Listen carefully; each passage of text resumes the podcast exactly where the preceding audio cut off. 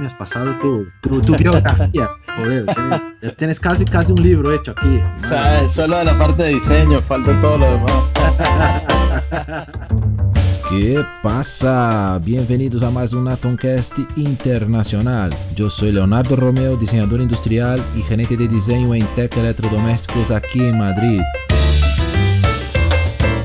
Y hoy hablamos con Sergio Alonso, Senior Industrial Design Lead en Nacar Design en Barcelona.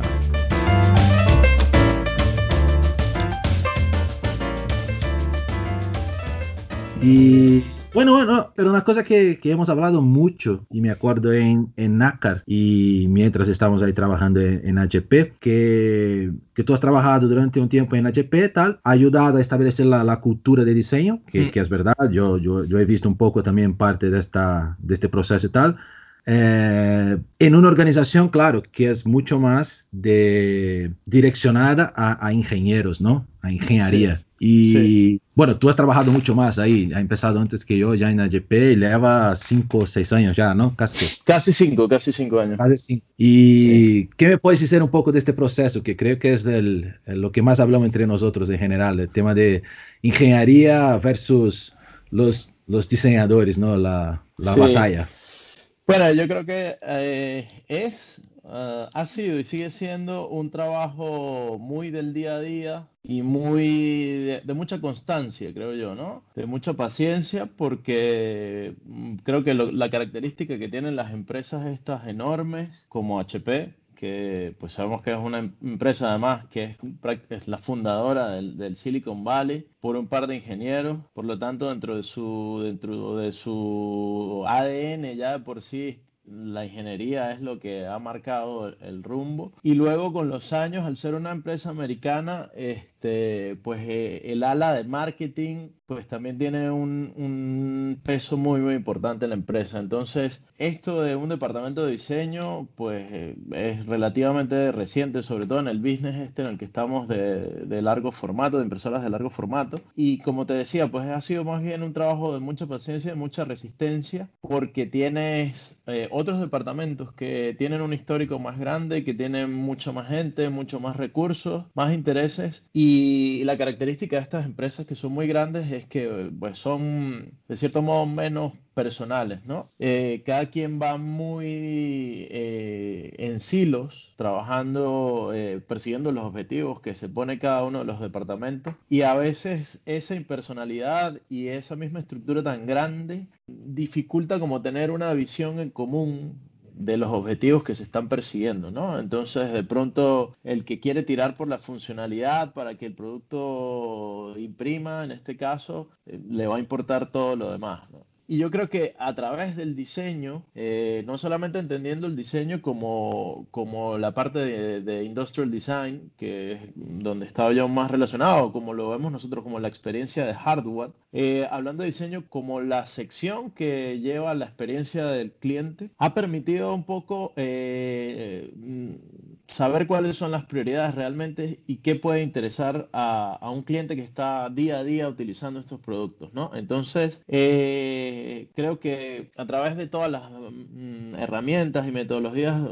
que son más orientadas a diseño, eh, hemos podido como construir cierta información y una serie de argumentos para ir a la batalla, porque termina siendo normalmente eh, una batalla a defender en primer lugar, la postura del cliente, pero eh, que vaya de la mano con los objetivos del negocio, ¿no? Al final, toda empresa quiere vender, toda empresa quiere tener unos márgenes de ganancia y, bueno, pues hay que hacer un poco esa balanza. Pero la experiencia lo que me ha dado es que al ser los más pequeñitos dentro de la historia de, de HP, lo primero que se cae cuando vienen eh, reducciones de costes eh, son los aspectos relacionados con el diseño y no tiene que ver eh, a veces porque sean menos importantes, sino que simplemente los demás ya estaban ahí, ¿no? O sea, ya se sabía que había que vender la impresora y todos los argumentos de marketing tienen más peso, se sabía sí. que la impresora tenía que imprimir y, y cuando haces como una ¿no? de todos los componentes, todos los ingredientes que tiene el producto, eh, a veces se empieza a tachar eh, los de diseño primero, ¿no? Entonces nos, nos, toca irnos muy, muy preparados a defender eh, todos los flancos posibles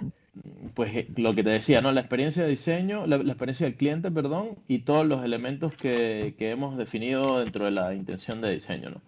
Eh, con, a, punta de tanta constancia y de tanta repetición, pues ya hemos conseguido irnos metiendo poco a poco en el subconsciente de la gente y ya los ingenieros que anteriormente se apartaban en su isla, nos llaman a nosotros antes para tomar ciertas decisiones que, que saben que a pesar de que estén desarrollando una pieza funcional, saben que tiene un, impacto en la estética del producto y ya, ya por ejemplo, eh, nos da risa porque, porque todo este tema del honeycomb que metemos en las piezas que son estructurales es que ya ves, vas caminando por los pasillos y ves trabajos de ingenieros que tienen cero contacto con el departamento de diseño, porque son piezas netamente funcionales, y ya los tíos están haciendo el, la estructura tal cual, ¿no? este es un punto, es un punto, sí, me acuerdo bien, es un punto bueno explicar. A, veces la gente, estamos hablando de honeycomb, es que, claro, se ha definido ya hace un tiempo, ¿no? Que todo tipo de, de agujeros también, ¿no? No solo... Y cuando hacemos la, la, la, estructura de una pieza plástica para dejar más, más rígida o más fuerte tal, se puede hacer varias estructuras de líneas o de cuadrados y se ha definido hace un tiempo en diseño, de, bueno, hace ya un tiempo, que se utilizaron como un honeycomb, o sea, hexagonales, ¿no? Sí, los, ribs, ¿no? Para, sí, los, ribs para... reforzar la pieza de plástico. El, problema que nos conseguíamos, que, ya, ya, que profundizamos ese punto, el, problema que nos conseguíamos es que un ingeniero ponía una estructura muy cuadrada, muy ortogonal, un ingeniero hacía círculos concéntricos, los otros hacían un caos, y mucho, en muchos de los casos las, las piezas que se reforzaban se abrían porque eran una cover, era una compuerta, era algo que finalmente el cliente miraba y como estrategia justamente para, para hablar todos un mismo lenguaje, eh, pues decidimos hacer este patrón de que son hexágonos al final, ¿no? Como haciendo el, hablamos de honeycomb por el panal de, de abeja. Sí, como la, la comena, sí, sí. La comena de abeja, exactamente. Exacto. Y de pronto también estás hablando con una persona de marketing o, o incluso de customer assurance, que son personas que tienen también bastante eh, contacto con el cliente, pero más desde los aspectos de la calidad del producto, de la funcionalidad,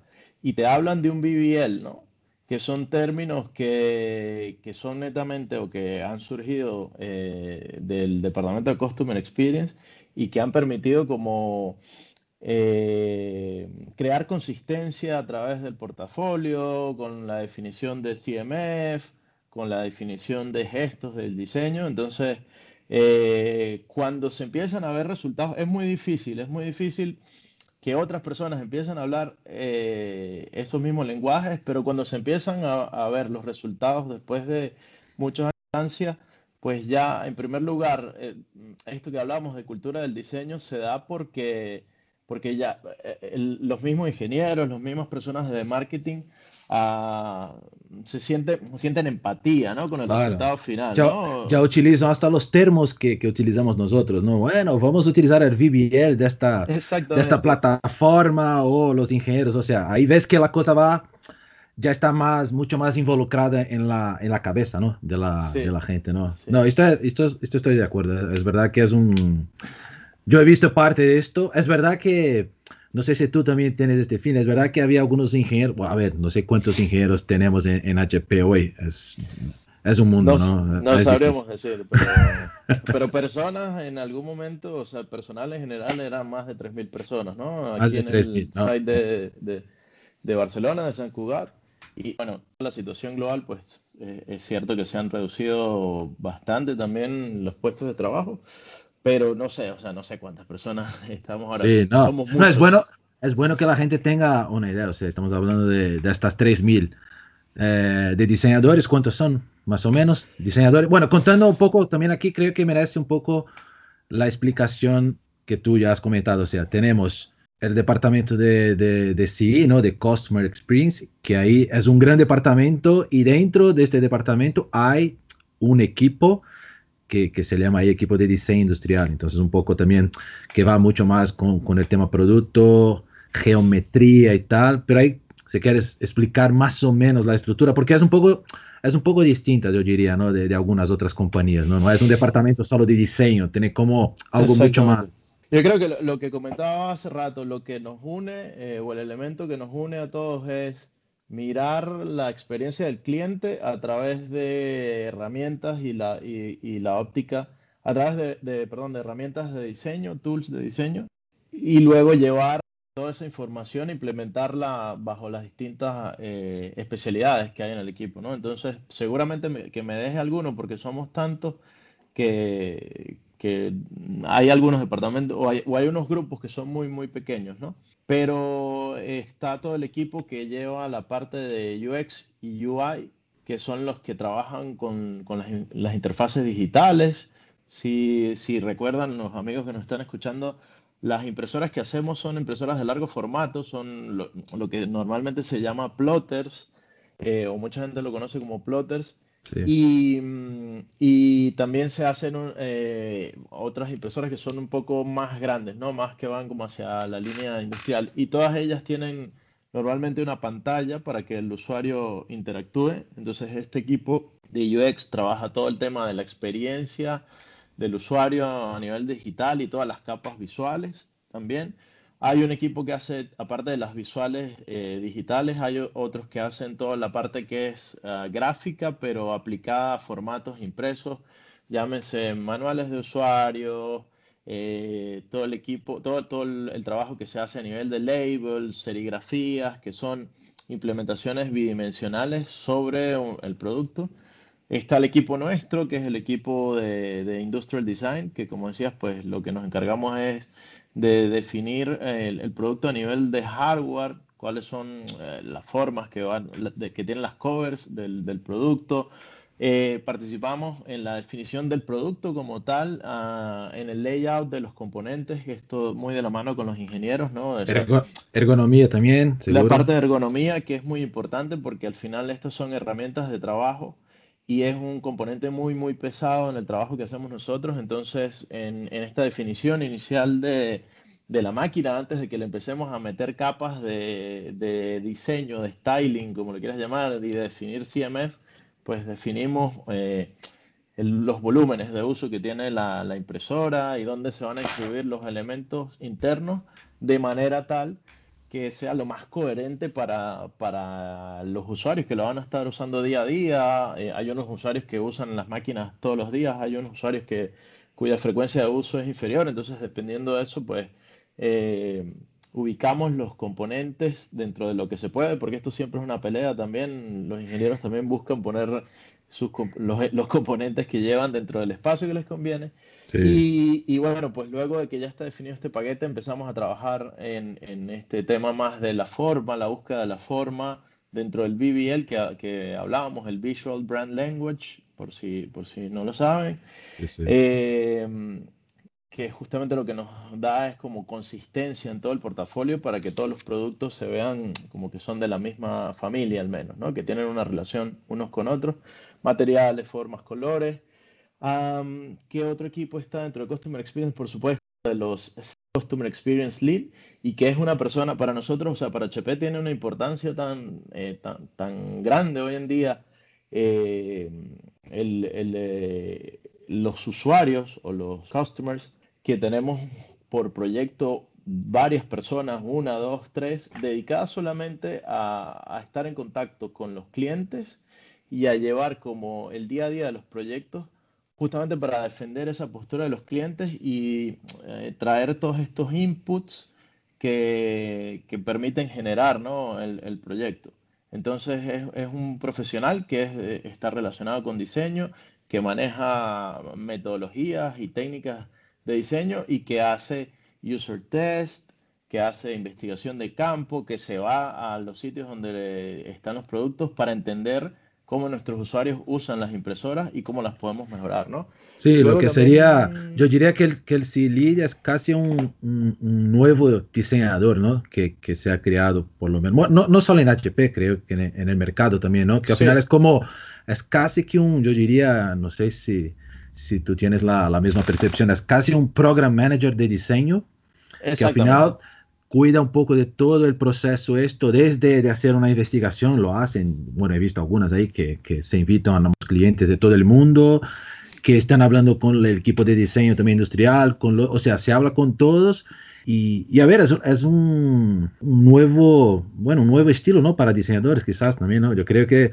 puede ser un poco el futuro para, para los, los diseñadores actuales, ¿no? No ser solo un diseñador que hace formas muy bonitas, que está bien, tal, pero sí que englobar un poco del business también, ¿no? Por detrás, ¿no? Que es algo cada vez más fuerte, ¿no? Como, sí, está, está, muy bien esa, esa apreciación que tienes tú de que es como un program manager, porque es cierto que es una persona que desde la postura del cliente tiene que entender el resto del business y el resto de las unidades del negocio, ¿no? Entonces, eh, ¿cómo afecta mm, la funcionalidad, que es algo tan básico de un producto, cómo eso puede impactar en el día a día de los clientes? que es muy distinto a la perspectiva tradicional con la que estudiaba marketing a los, a los consumidores, ¿no? Y yo creo que es importante como destacar eso. No, no venimos a poner aquí a descubrir mm, cosas eh, nuevas de que hay que entender a los consumidores, porque ya lo venía haciendo la gente de marketing, pero ellos lo hacen con, tradicionalmente lo hacen con otra óptica y con otras metodologías y normalmente el fin de ellos es vender.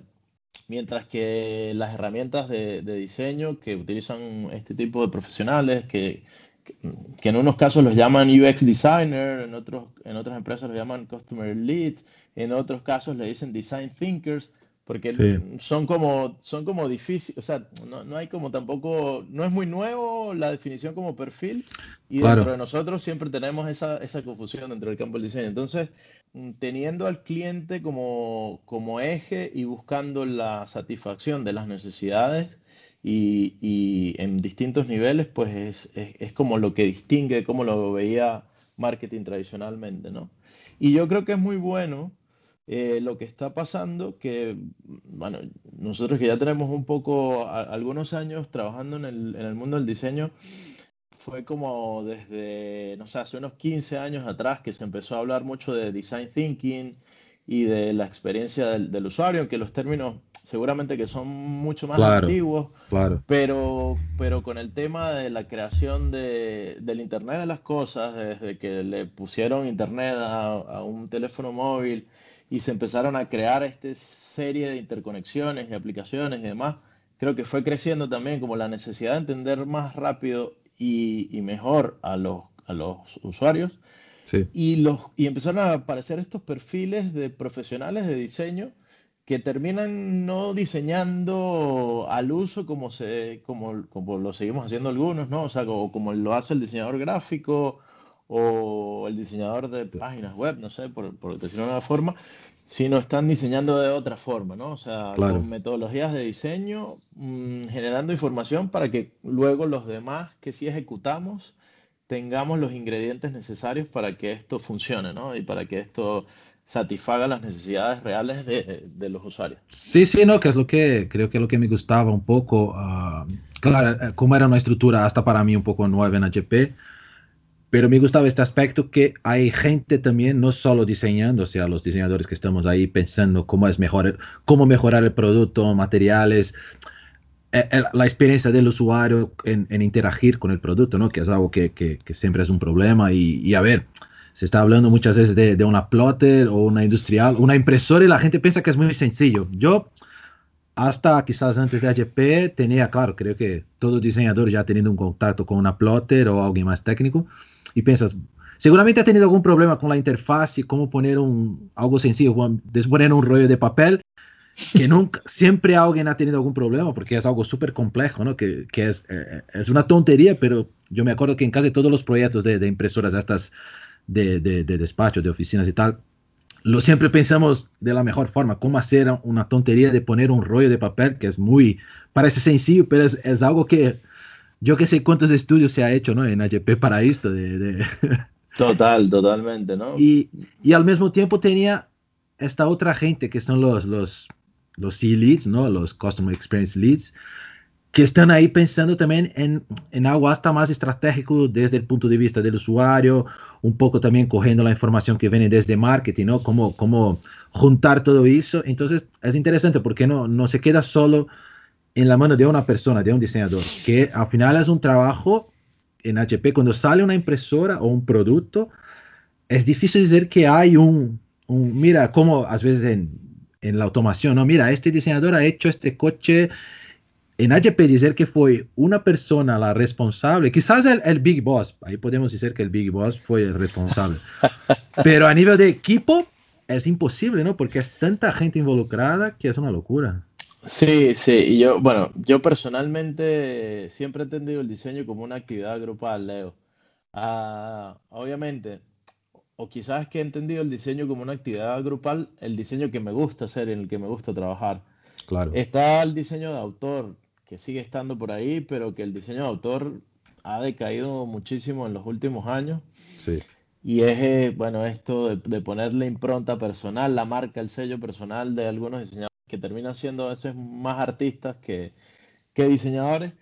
Pero yo creo que lo rico del diseño es trabajar en equipo porque la sinergia de las ideas va más rápido y, y, el punto de vista de una persona alimenta al de la otra y al final ese trabajo en equipo es lo que hace pues que un producto sea mejor eh, o es una de las cosas que influye para que un producto sea mejor y que salga más rápido al mercado, ¿no? Porque al final en estos tiempos tan, tan, tan rápido, ¿no? Donde, donde la demanda es tan alta, donde todas las empresas Claro. quieren estar ampliando su portafolio y poniendo más productos, pues eh, si se hace en equipo, pues también es, eh, si es un buen equipo y si sabe trabajar bien, pues normalmente hay garantías de que se haga mejor, ¿no? Entonces, es cierto, yo creo que no es, no es un trabajo individual, o sea, para nada y, y quizás da orgullo, además, formar parte de un equipo, como un equipo de fútbol, ¿no? Eh, Sí, eh, sí, a- aparecerá el Messi y el Cristiano de cada equipo, porque siempre hay alguien con más talento en una área que otra, claro. pero, pero sin el trabajo que van haciendo los otros por, por detrás, mm, no, el resultado no es el mismo. Y porque es muy complejo los productos que, que se hacen, ¿no? Eh, es, mm, lo que decía, sí, todos nos hemos enfrentado con la impresora que no imprime, con la que le metes el papel y lo arruga, o no lee el archivo, lo que sea. Y, y a pesar de que es un producto que tiene muchos años en el mercado, sigue siendo muy complejo a nivel de tecnología, ¿no? Y porque siempre estamos buscando exprimir al máximo la tinta y que imprima lo más rápido posible. Los clientes siempre quieren inmediatez y rapidez y, y sigue siendo un, un hardware, sigue siendo un tangible que tiene las limitantes del mundo físico Sí, y que claro, hace que claro. vaya a una velocidad y que, y que bueno, sea, que sea complejo, ¿eh? O sea, eh, de- como decías tú, de- después que entramos ahí es que entendimos lo complejo realmente que es hacer un producto de esto y que requiere mucha gente detrás para que salga al mercado con la, con Joder, las, eso. con, con los estándares de calidad que tiene. Yo me sorprendía, no sé si a ti te pasó igual cuando entramos, eh, cuando yo entré, la cantidad de que se hace, o sea, que, y que se sigue haciendo siempre, pero para mí fue como un shock ver la cantidad de metros, y yo creo que es kilómetros y kilómetros de papel que se imprime a diario para, para ajustar las impresoras y para que funcionen con los estándares de calidad que exige cada uno de los productos, ¿no? Es Sí, sí. impactante, o sea, en los plots siempre veíamos plots así de cian solamente, kilómetros de cian. Sí, yo me acuerdo su, su primer proyecto, ¿cómo, cómo llamaba el primero que ha salido al mercado? Esto que hacía en varias, en varios tipos de papel, más rígido y todo. ah, eh, el HP Latex R2000 es el nombre R2000. como de Que tenía, que tenía el nombre interno que no me acuerdo ahora. Tenía Scar, SCAR, el famoso SCAR, sí, ahora me acuerdo. Y, y es verdad esto, esto, esto es una curiosidad muy interesante. O sea, cada proyecto tiene una sala, bueno, no una sala, es como un, un, un gran salón, ¿no? Con, yo qué sé, 10 impresoras, que ya estás, estamos hablando de una impresora de cuántos metros ahí, de, esta es una industrial ya. Las industriales pueden tener, eh, a ver, Esta no era tan grande, ¿no? SCAR no era de las más Sí, grandes, no era de las más grandes, pero era bastante grande, es que bastante tenía grande. O sea, de hecho tiene 3, un 3 3 4, metros, o sea, 3 el metros, área de ¿no? impresión 3 metros. Hay un modelo de 2 metros 60 Sí, y hay otro modelo que tiene como 3 metros. Solo el área de impresión más todo el volumen que ocupa a los lados.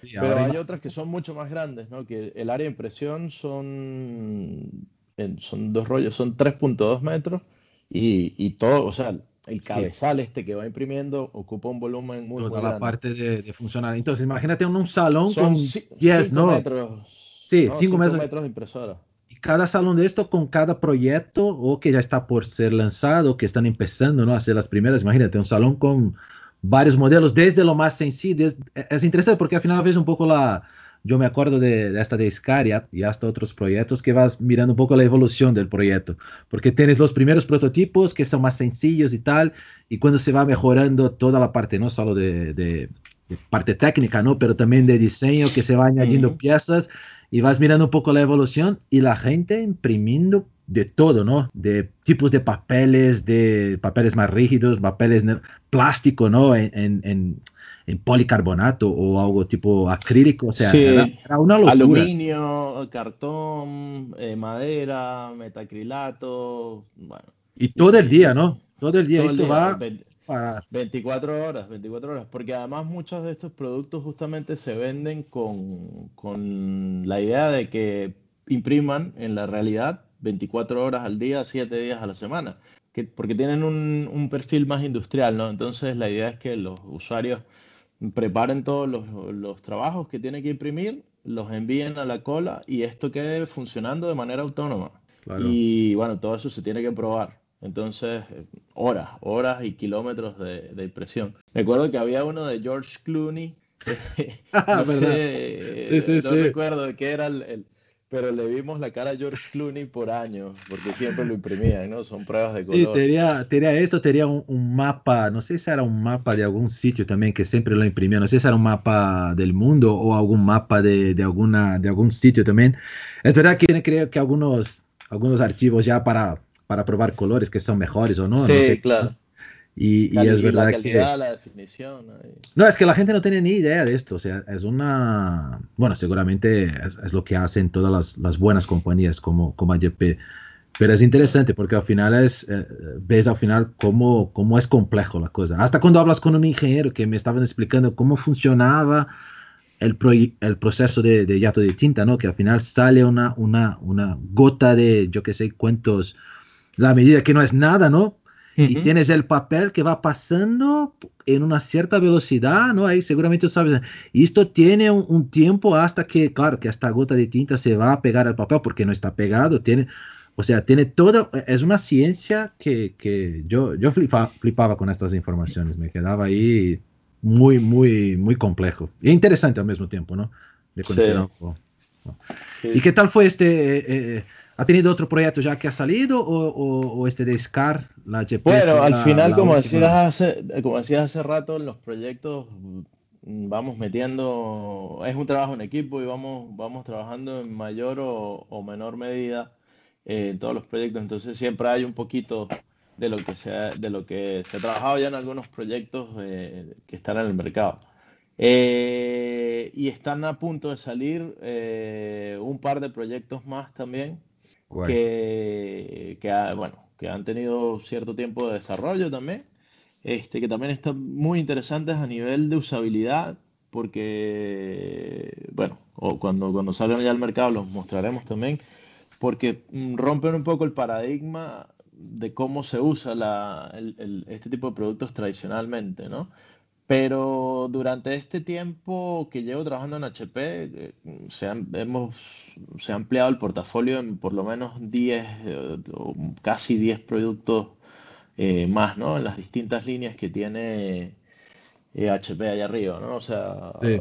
impresoras que hoy son, son para tela, que es la tecnología de Stitch, impresoras eh, que van más orientadas hacia oficina o hacia fotográfico, que es el, las de DesignJet. Entonces, ah, ha sido también bastante interesante como ver toda esa evolución y verlo ya en retrospectiva. En estos días lo estábamos como pensando y ver el histórico, pues. O sea, después de cinco años, eh, eh, al menos en mi caso, ¿qué ha pasado por ahí, ¿no? ¿A, a cuántas, a, a cuántos proyectos uh, hemos estado como luchando desde la perspectiva del diseño por, por mantener unos estándares mínimos de calidad eh, y, y de mejorar la experiencia del usuario?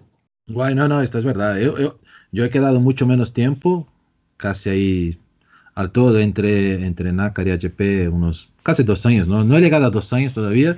Ok. Y en este poco tiempo, madre mía, tío, cuántos proyectos, qué, qué locura. Es que la cosa no para. Y, y es interesante, ¿no? Porque al mismo tiempo siempre se ha hablado mucho del tema de, de- del futuro de HP, por, por, la tecnología, como otras compañías ahí que han tenido problemas por, por el tipo de producto, ¿no? ¿Cuánto, ¿Por cuánto tiempo todavía vamos a hacer impresiones, ¿no? En papel. Que hoy en día ni todos, por ejemplo, tienen una impresora en casa, digo, la impresora pequeña, ¿no? Sí. Pero es cierto que, que HP sigue, sigue fuerte, ¿no? Por lo menos en la parte industrial. Sí, porque yo, bueno, esto sí es una, una apreciación muy personal, ¿no? Dependiendo del tipo de producto que, estemos pensando, pues hay unos que irán a, desaparecer más temprano que tarde, pero hay otros que vuelven a aparecer, ¿no? Como, como el caso del, vinil, ¿no? El long play. Long play, famoso, sí. Con el tiempo vuelve a aparecer, porque hay cosas que, que lo físico a veces no termina de reemplazarse, ¿no?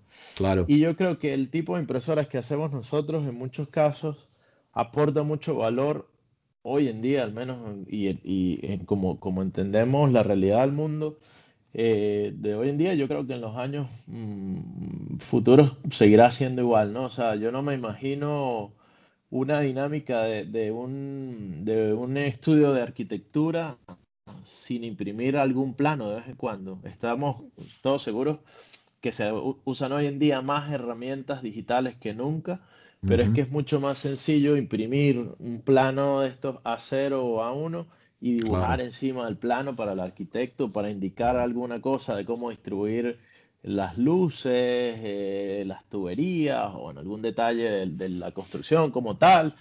Eh, y luego está también, eh, por eso yo apuesto y yo creo que este tipo de trabajos de ingeniería, de diseño van a seguir utilizando este tipo de plots, la verdad. Luego está toda la parte de impresión que va más orientada a lo gráfico y que a pesar de que las pantallas eh, están cada, cada, día más en nuestro, en nuestro contexto ¿no? cotidiano, yo en este, en este momento te estoy hablando desde mi móvil, pero tengo mi teléfono apoyado a, la pantalla del ordenador y el, mi ordenador es un portátil que tiene otra pantalla y al lado tengo la Wacom con la que dibujo. O sea, al frente mío hay cuatro pantallas en este momento. Pero sigo teniendo prints en las paredes. Sí, Sigo queriendo imprimir la fotografía de mi hijo. Ah, me encanta leer un libro. Y yo creo que, que, hay un tipo de impresoras, por ejemplo, que está muy orientada hacia la impresión de artes gráficas y de fotografía de alta calidad que, va a seguir estando ahí, ¿no? y que tiene muchísimas aplicaciones como diseño de interior, como galerías de arte y demás. Y luego toda la impresión de, banners, eh, eh, gigantografía. Es cierto que hay pantallas, ¿no? Hoy en día gigantes, ¿no? O sea, típica fotografía de Nueva York, de Times Square pero sigue habiendo mucho espacio para la impresión de, de, largo formato de, o de formato gigante, ¿no? Entonces, yo, mi, como te decía, mi apreciación personal es que este tipo de, impresoras no van a desaparecer en los próximos años y que yo creo, mucho trabajo. Yo creo quizás nuestra, nuestra generación, o bueno, hasta de, de nuestros padres, yo diría, claro, la pantalla ha venido como algo, joder, mucho mejor, no tengo que que gastar para hacer la impresión, o sea, para revelar la, foto, ¿no? Que al final tenía que hacer todo el proceso este, que al final era, algo tan normal y cuando viene la pantalla, wow, tengo, tengo digital, ahora no, no, hace falta, o sea, no tengo que perder ese tiempo, tengo algo aquí ya en mi pantalla, entonces se quedó algo interesante, quizás, por así decir. Y claro, las nuevas generaciones que al final están con pantallas, pantallas, pantallas, nuestros hijos y todos, al final creo que nosotros hemos dado cuenta un poco que la que la, parte física tiene su, valor para guardar, para tocar, para enseñar, y quizás la nueva generación que pensamos que, les gusta mucho el tema digital, pero también por otro lado, cuando viene, cuando, cuando puede mirar algo, una impresión, una foto, y dice, wow, qué guay, ¿no? Qué interesante, o sea, e, e, es un papel con mi foto, ¿sabes? Creo que al final, por eso que es como un proceso, como de los libros digitales, que sigue siendo muy fuerte, es verdad que cada vez más tenemos nuestro, nuestro Kindle o un montón de otros eh, dispositivos para, para, tener libros digitales, pero yo veo mucha gente con su libro eh, físico, mirando las fotos en el libro o, sabes, leyendo ahí, mismo que sea grande tal, o sea, la gente y, gente joven, no solo, se podría decir, mira, los mayores solo que, que les gusta por, por, su generación y tal, pero es verdad que la gente todavía no, no, no sé si va a haber este cambio, ¿no? Es una duda que tengo también personal. O, o, o, o si al final las cosas se van a ir a convivir juntas con algún equilibrio, no lo sé. Sí, yo, yo apuesto más por eso, que va, a haber una coexistencia de lo digital con lo físico. Y lo que, lo que sí también es cierto es que pues mucho del mercado que tenía la parte de impresa o, o, lo físico, lo analógico, pues ha desaparecido, ¿no? Sí. Pero, pero seguirán coexistiendo, sigue existiendo el papel, el, perdón, perdón, las revistas siguen existiendo, sigue existiendo el periódico, a pesar de que está en digital, pero hay como un romanticismo ahí de ir y comprar la, la prensa, ¿no? Y el olor, o sea, la, la, la experiencia es otra.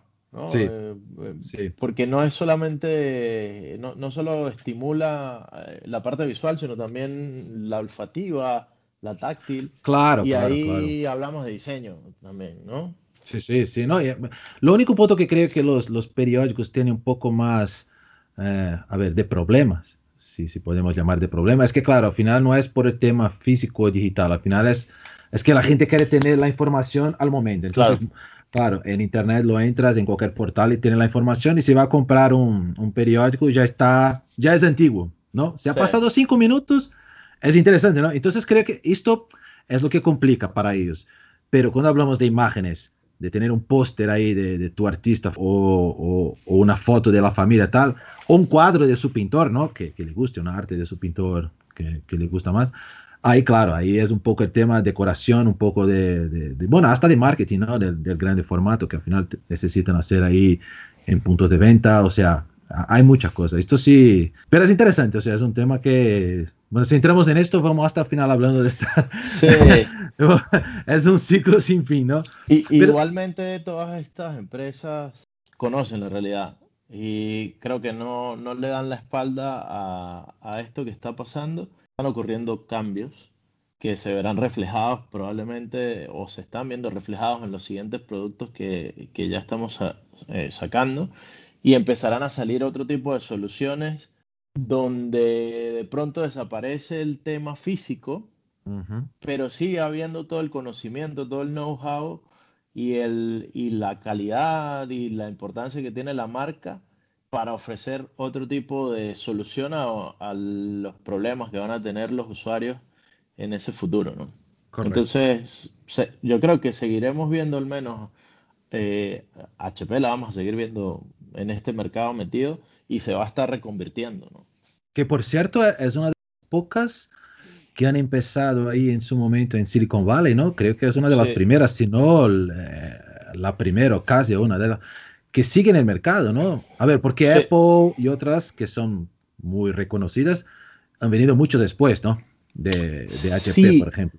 Yo no, no tengo como el, precisa la historia, pero creo que es 40 que estos dos uh, estas personas que, los ingenieros, sí, sí, Fuel y el otro Packard, básicamente. Exacto, exacto, eh, fundaron en un garage la, la, empresa esta de, que era bueno, un par de ingenieros y empezaron a hacer prototipos y, fundaron la en su garage esta empresa y a su vez fundaron Silicon Valley, parecer como que es en esa misma zona donde 30 años después eh, empezó a estar Apple y bueno, ya era, y todos estos gigantes. No, no, que es interesante saber porque mucha gente no, quizás no conozca la, la historia. Conoce, seguramente que conoce, conocen a HP, pero no la historia. Entonces yo, yo diría que si no conoces es bueno mirar un poco porque de, de las empresas que han empezado ahí toda esta historia, ¿no? De, de, Silicon Valley, es una de las pocas que sigue ahí bien, o sea, se ha reinventado y, hmm. y, y, y como tú has comentado, se continúa con la creando cosas nuevas o soluciones para no, para estar ahí, ¿no? Para seguir viva, ¿no? Que, al final es un poco lo... Sí, fíjate que, que, estas son líneas de productos que no diseñamos desde aquí, desde Barcelona, porque al ser una, una empresa tan grande y, y, con impacto global, pues tiene distintos centros de investigación y desarrollo y distintos equipos de diseño pero, por ejemplo, han ampliado el portafolio de productos desde hace un tiempo atrás y, tienen escáneres 3D que van de la mano dentro de un ecosistema de productos con la impresión 3D directamente, ¿no? Que, que sí se desarrolla desde Barcelona, ¿no? Claro. O se ha metido en realidad virtual, ¿no? Con toda la experiencia que, que han tenido desarrollando portátiles y computadores, eh, ordenadores, perdón, como dicen aquí en España. Sí, sí, de, verdad. De, de, de, estos de torre, ¿no? De los que sí, sí, han sí. creado una mochila de realidad virtual con un portátil que llevas ahí, una especie de portátil, y que lo conectas a las gafas y entonces se, se, van buscando nuevos espacios, ¿no? Adaptándose un poco a las tecnologías que hay hoy en día y a las necesidades que, que tienen los clientes. Claro, claro, van ampliando su port portafolio para, para, conseguir más cosas. No, no, eso está. Pero ahora cambiamos un poco la cosa. Volvemos a tu pasado, quizás, ¿no? Te estaba mirando su. que me había pasado un poco la, su experiencia anterior, que, por cierto, nunca hablamos mucho, ¿no? De, de lo que había hecho en, en Venezuela, por cierto, ¿no? Y he visto que has trabajado ahí con, con diseño en una fábrica de vehículos industriales. Sí, sí. ¿Qué, ¿Qué, tal, ¿Qué tal eres? ¿Dónde, ¿Dónde, trabajabas? Ahí en Mérida, ¿no? Bueno, esto era en la ciudad donde soy yo, que es el, una ciudad em, pequeña del occidente del país que se llama Mérida y que es una, una ciudad más, más eh, cultural y estudiantil que industrial y muy turística también porque es muy distinta al resto del país.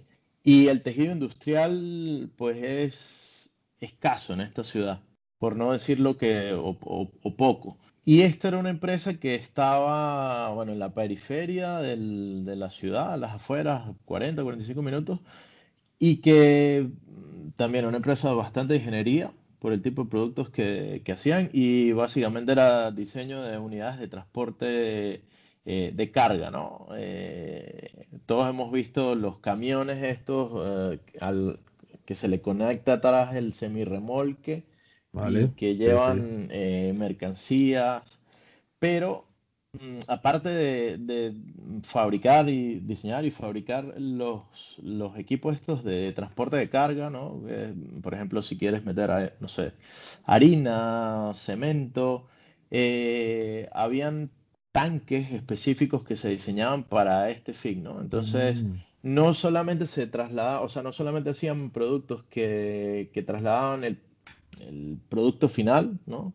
El consumible final.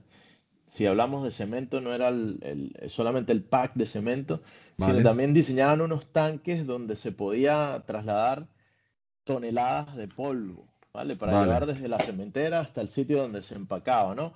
O si claro. se, si se estaba haciendo una obra muy, muy grande que requiriese muchos kilos de, de cemento, pues que se pudiese llevar la materia Tenía prima directamente a la, a la, a la obra, ¿no?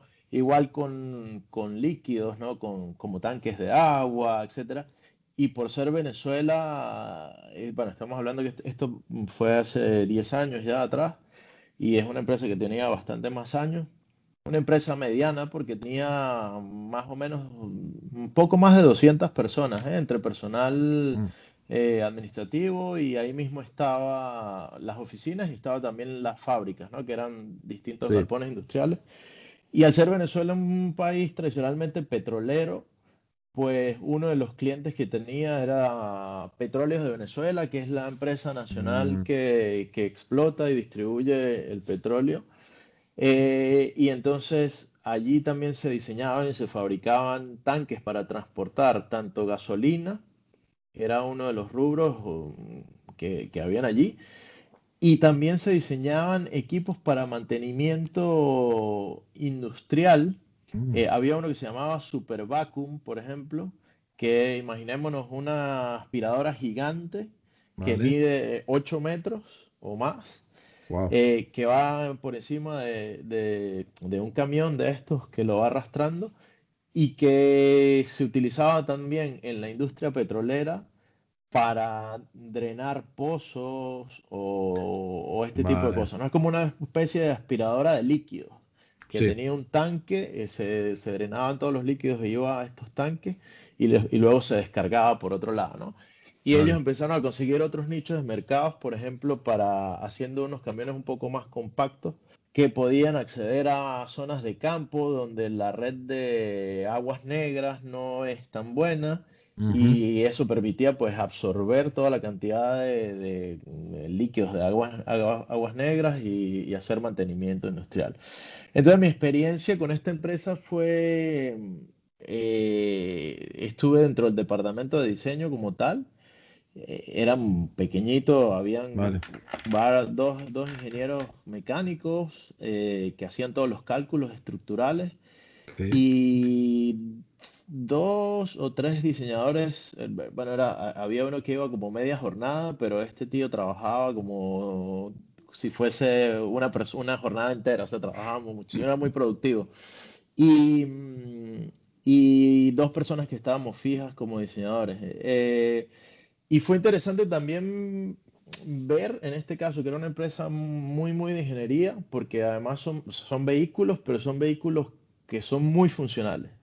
Y meterse en, ese ecosistema y mirando con la óptica del diseño, pues ver cómo mejorar eh, ciertas cosas, ¿no?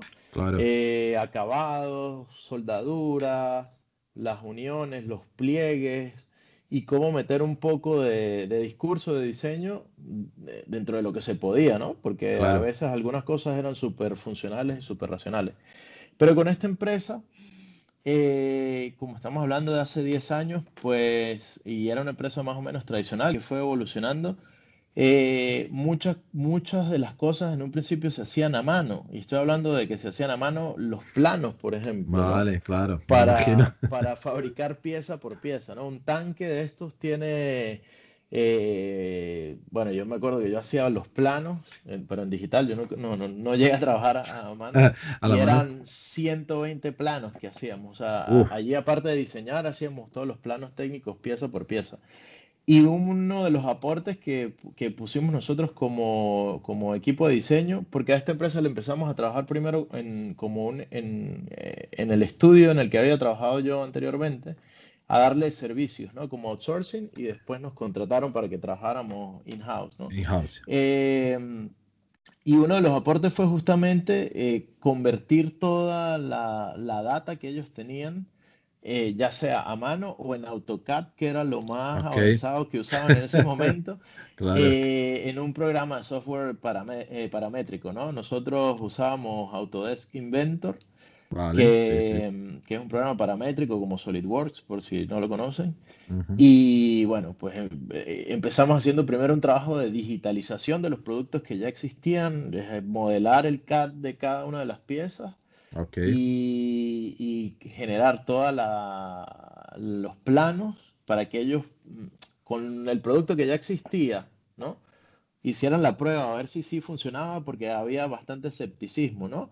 Claro. Estos, estos, muchos de estos tanques tenían secciones que eran cónicas, ¿no? Ah, vale. Y el desarrollo eh, de eh, tanques de, chapa metálica, de acero, de acero inoxidable, y el abrir estas y, o, convertirlas de un plano, la hacían de una manera muy de prueba y error, ¿no? De ensayo.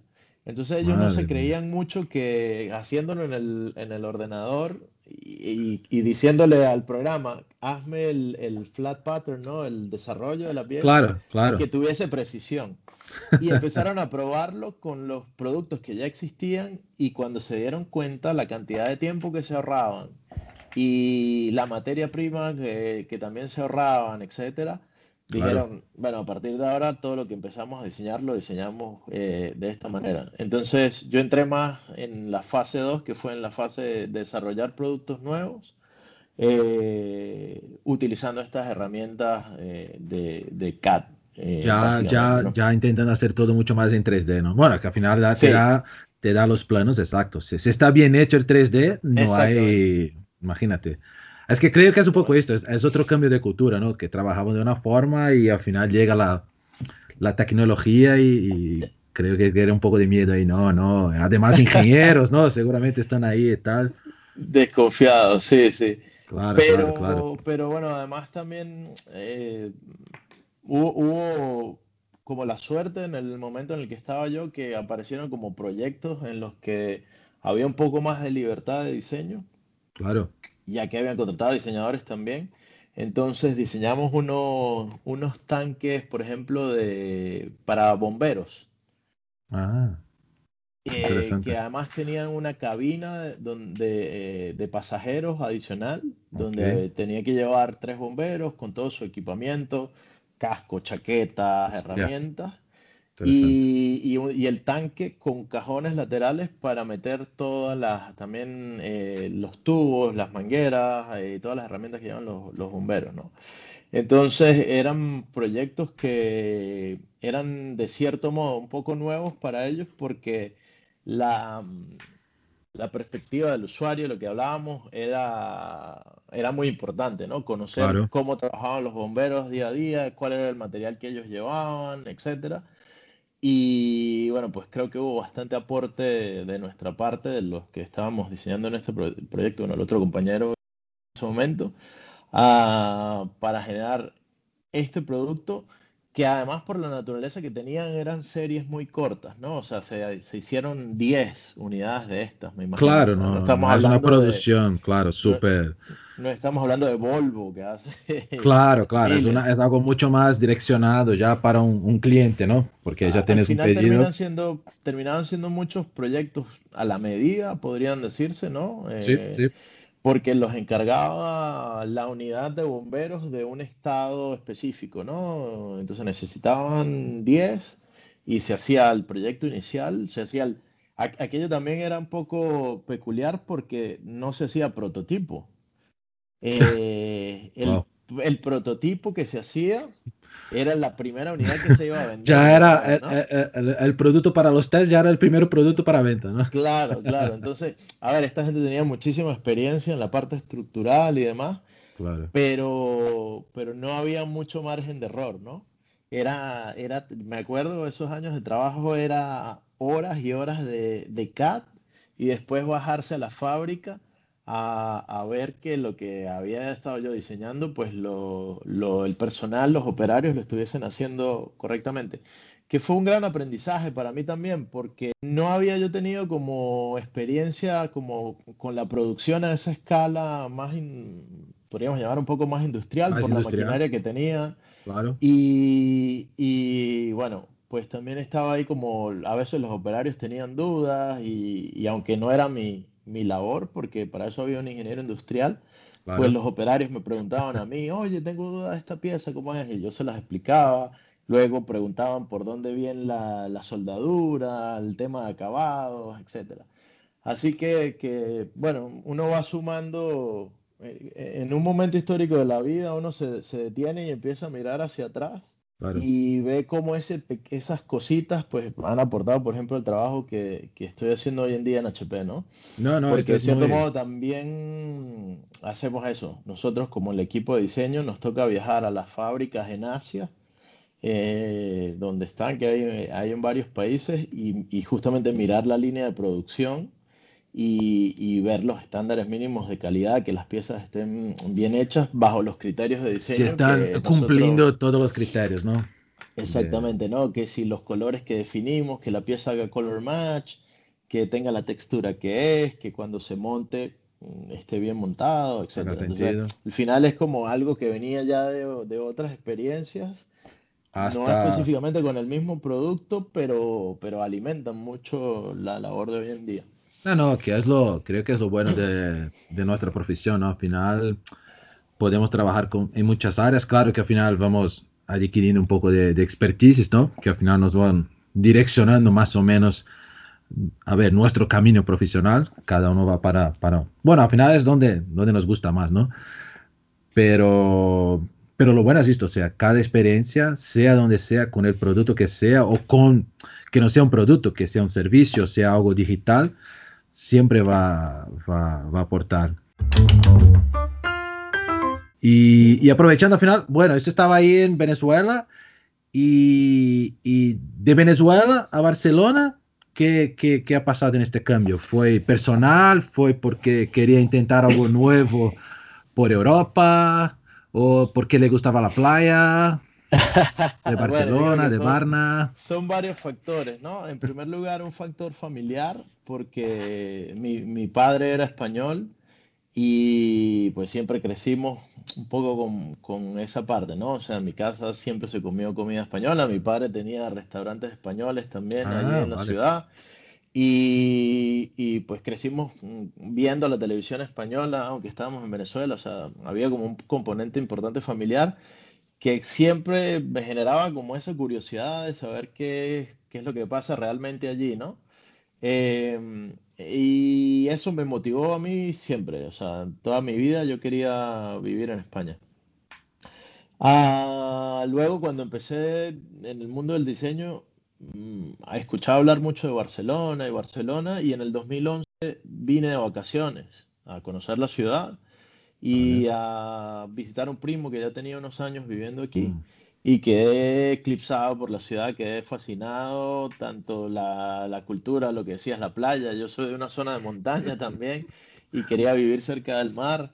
Ah, y cuando volví a Venezuela de ese viaje fue como, wow, yo tengo que vivir en esta ciudad en algún momento. Entonces esos dos componentes mm, me movían mucho como a nivel personal. Obviamente también buscar otras oportunidades de trabajo diferentes. Y el otro factor es la situación de Venezuela, ¿no? Que no es para nadie, ah, eh, todo el mundo lo sabe, ¿no? A nivel Claro, mundial, la crisis eh, económica, humanitaria y demás por la que está atravesando Venezuela, no en estos últimos dos o tres años, sino desde hace muchísimos años. Y en el poco. punto en el que yo tomé la decisión, que fue en el año 2015, pues ya la situación era bastante, bastante dramática y bastante drástica. Y dije, es ahora o es nunca. Porque ella también tenía problemas para, para, para quedarse por ahí, ¿no? Por Venezuela. Ya no estaba tan, tan confortable la situación a nivel de, no, no no, sé, de empleo, de Por eso todo. te digo que, que la situación grave de Venezuela no es de los últimos dos o tres años. Yo me vine hace cinco años y, y ya era di- muy difícil, ¿no? Y los años anteriores también lo habían sido. Esto simplemente ha ido empeorando, empeorando, empeorando. Entonces, Sí, eh, para, para mí como diseñador industrial, hablando desde la perspectiva, pues básicamente nos fuimos quedando sin, sin empresas a las cuales venderles servicios de diseño. Porque luego de, yo estuve trabajando luego como freelance y, y hacía, tuve la oportunidad y la suerte también de hacer bastantes proyectos. Y, mm, pero poco a poco nos fuimos quedando sin, sin más clientes a, a quien ofrecerle diseño, ¿no? Y eso eh, acabó o, o generó que muchos diseñadores se convirtieran en sus propios fabricantes, ¿no? Habían ah, compañeros diseñadores que no tenían a quién hacerle diseño y dijeron, bueno, con el conocimiento que tengo, y se empezaron a diseñar sus cosas y a fabricarlas y a venderlas y meterse en ese loop. Y, pero bueno, sí, para mí se, se- se empezó a hacer un, poco difícil. Por otro lado, el lado- todo tiene dos ópticas, ¿no? Algunas de las empresas que estaban en Venezuela se fueron de Venezuela y se Mm, fueron a Panamá, a Miami, a otras, a otros lugares. Y como ya había algún contacto previo con ellos, ya les habíamos hecho algún proyecto o, o al menos ya tenían alguna referencia de nosotros, pues durante ese último periodo que estuve ahí, le logré trabajar a algunas empresas que estaban físicamente en Miami, por ejemplo, pero que eran empresas de venezolanos que se habían ido allí, ¿no? Y eso vale. permitió a mí también oxigenar un poco y, y- y- ahorrar algo de dinero porque pues se cobraba en dólares y no en la moneda Ah, bueno. oficial de Venezuela, ¿no? Y bueno, cuando me di cuenta que ya que era el momento, vendí todo, compré el pasaje y me vine a buscar oportunidades, porque fue un poco distinto que creo que en el caso tuyo, que ya venías con una oferta de trabajo, Sí, ¿no? Sí, no yo, yo, sí, sí, no, yo fui ya, ya tenía la oferta ya concreta de, de trabajo, ya estaba con un contrato, o sea, yo me acuerdo que tú me, hasta me has comentado que, que has salido de Venezuela por Colombia, ¿no? Si no, pues yo Exactamente, ya, sí, ya sí, no, sí. ya no había más tiempo para coger vuelos ya de- oficialmente, ¿no? Desde, Sí, sí. Bueno, el, habían, dentro de los múltiples problemas, había muchos problemas con las líneas aéreas porque el gobierno no les pagaba en dólares las transacciones que hacían, no recuerdo, y las líneas aéreas dejaron de, de vender boletos eh, internacionales en esa época que estaba yo ahí. Y me tocó, de hecho me tocó ir en mi coche hasta Colombia, cruzar la frontera en mi coche, comprar mi boleto aéreo ahí, regresarme a Venezuela y a los tres meses volver a cruzar la frontera hasta Colombia y desde Bogotá fue que viajé yo para venir aquí a Barcelona.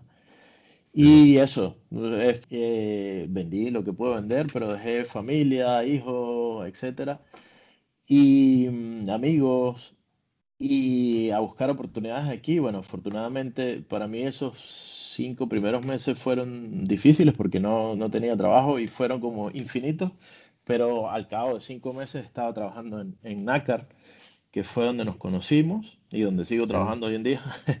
Y bueno, pues a, veces se lo comento a la gente de aquí de España y me dicen como, wow, conseguiste trabajo súper súper rápido, ¿no?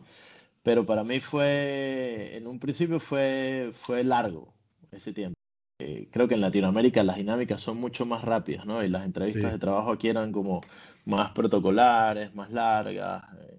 No, y creo que cuando, cuando estás en trabajo, eh, el tiempo creo que en nuestra cabeza parece que tarda más. O sea, al final cinco meses va a ser, bueno, hoy en día, por toda la situación, no solo en Sudamérica, que sabemos que, pasa con Venezuela, con, bueno, en general, Sudamérica en general, ¿no? Es, siempre más complicada la cosa por ahí, comparado con, con, Europa. Entonces no es mucho, pero en nuestra cabeza sin trabajo, la, ansiedad y todo esto, no, no, deja la impresión que, que, que tarda mucho. Pero es un punto interesante porque tú has venido, tenías tu experiencia, o sea, la gente que, que tiene una buena experiencia y, y, empieza a hacer contactos, porque tú tampoco tenías tenía contactos, ¿no? Aquí, así, muy, muy, muy... No, no, para nada. Para nada. Y, Perdona que se, se, me está acabando la batería y ya vuelvo, ya, ya, enciendo la cámara un momentito. No, no, no, no, no pasa nada, no pasa nada. Al final va a ser solo audio, no tiene problema, no hay problema. Ah, vale, vale, no sabía cómo era la, la imagen, no, en general es, es, el audio, no, no pasa nada. Bueno, pero si no vemos la cara tuya. Ah, no, bueno, sí, sí, sí. no, claro. no, en ese sentido, Leo, eh, absolutamente ceros contactos, cero. O sea, yo llegué aquí, el contacto que tenía es mi primo que sigue viviendo aquí, pero él no está relacionado con el mundo del diseño. Y justamente esos primeros cinco meses me dediqué fue eso, a crear la red de contactos que no tenía, ¿no? Yo me tomé esos primeros cinco meses y creo que, que es un consejo para la gente que, que, está pensando irse a otro país o buscando trabajo en su propio país, tomarse el hecho de buscar un trabajo como si ya fuese un trabajo, ¿no? Yo me paraba todos los días en un horario y planificaba las actividades que, que iba a hacer en algunos casos era simplemente en el ordenador, buscar ofertas, organizar, no sé qué. Pero para nosotros pasa por rehacer el portafolio, por hacer cartas de presentación y rehacer el portafolio. Mm, Uf. Seguro que te ha pasado. Es el proyecto de vida. O sea, tarda meses porque uno nunca está satisfecho con, con, con, el trabajo, ¿no? Sí, encontrar las imágenes, ¿no? Encontrar todo. Es lo que comento siempre con la gente. No, y es verdad que siempre se habla mucho eh, para estudiantes, pero es verdad que los profesionales muchas veces se, se olvidan ¿no? del portafolio, porque al final, bueno, estamos empleados y quedamos, ah, vale, no hace falta.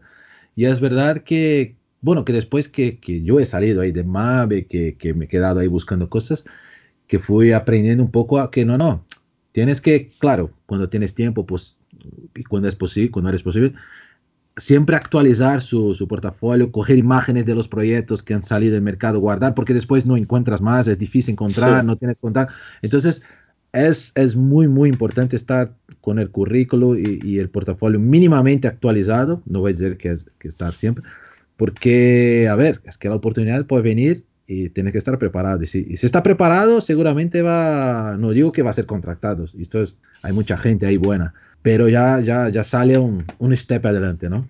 Claro. Y, y, es muy importante de lo que decía, no solamente el resultado final registrar, sino el proceso. Claro. Yo creo que esas son las imágenes más difíciles de conseguir cuando uno quiere hacer un portafolio años después de que acabó un producto y no hay forma de recuperarla. ¿no? no, no. Para nosotros, eh, como diseñadores industriales, siempre hacemos prototipos, modelos, pruebas y esto tiene un valor enorme a la hora de hacer un portafolio que si no dejamos fotografías, si no le hacemos fotografías o, sí, eh, sí. se pierde y no hay cómo recuperarlo, ¿no? Porque un render se vuelve a hacer y se puede hacer mejor que, que lo que se hizo en ese momento.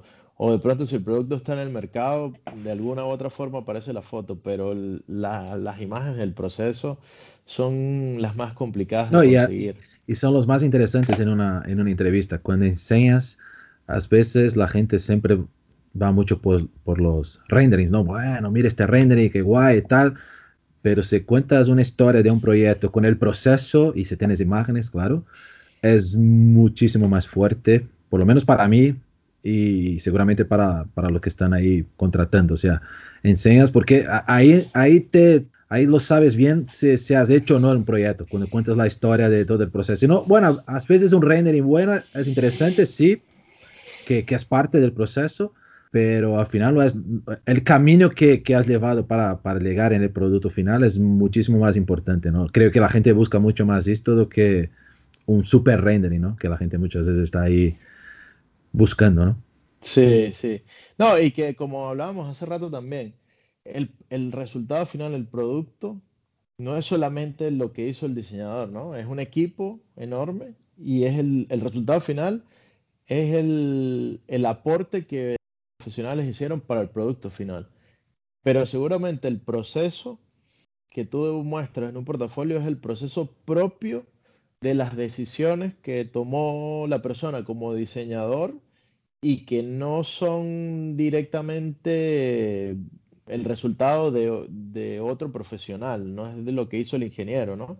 Entonces, si alguien va a evaluar luego tu, proyecto, tu portafolio, a saber qué decisiones tomaste y por qué tomaste las decisiones, ¿no? De hecho, yo tengo algún un proyecto en el que en el que tengo varias opciones de diseño, como siempre es típico hacerlo y la opción final que escogió el cliente y que terminamos desarrollando era muy porque el, cliente lo veía así, ¿no? O sea, él quería que el producto se viese como si fuese hecho por Apple, ¿vale?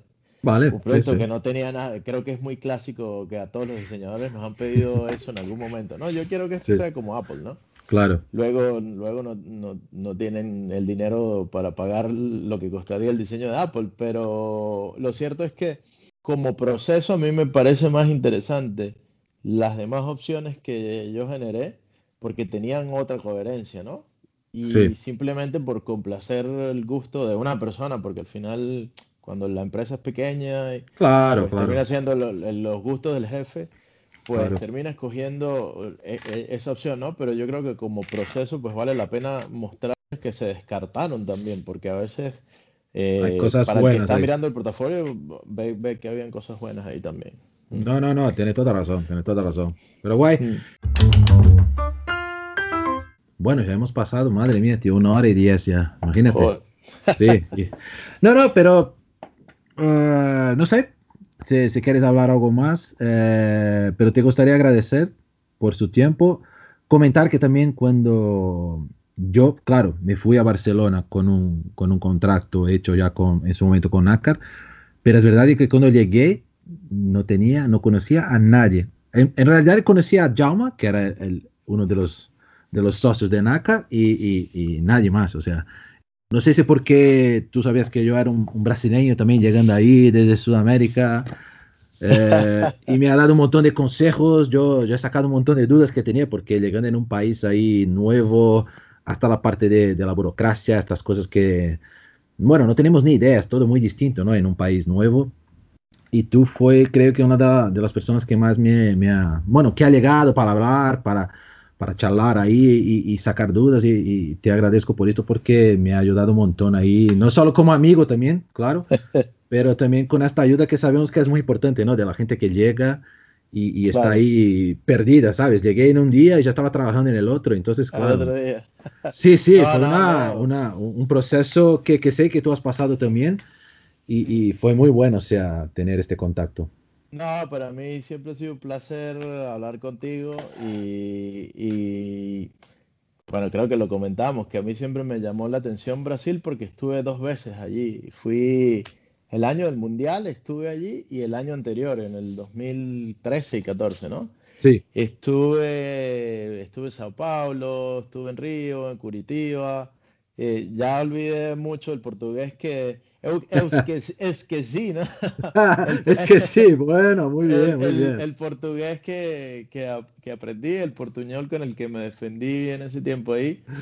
Y bueno, pues la buena onda, ¿no? en esa época del equipo HP estaba guay porque estaba Nico, que era de Chile, estaba Maya, que sigue estando, que era de Colombia. de cierto modo había una pequeña representación de, Latinoamérica ahí, ¿no? Sí, la fuerza de Latinoamérica es, es, importante que la, que la gente sepa que hay mucha gente de, de, Sudamérica y, y, a ver, yo en Teca hay gente también, trabajo con gente de, de Venezuela, de Brasil, eh, de México, o sea, es, cierto que la gente capacitada es muy capacitada, o sea, tiene buenos cursos ahí de diseño y tal, por, hablar de diseño, ¿no? Y, empresas buenas, o sea, no es que la gente aquí viene solo para, para trabajar de, cosas que no son tan guays, o sea, hay de todo, es verdad, pero la gente que, es, que, que, que, está bien capacitada, hay, hay, hay oportunidades, sin duda, ¿no? Sí, totalmente.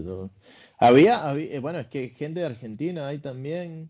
Eh, eso, yo siempre decía, aquí ya podemos jugar una Copa América. Espero no perder yo como siempre pierde Venezuela la Copa de todos lados. Pero no, no. Bueno, muy bien.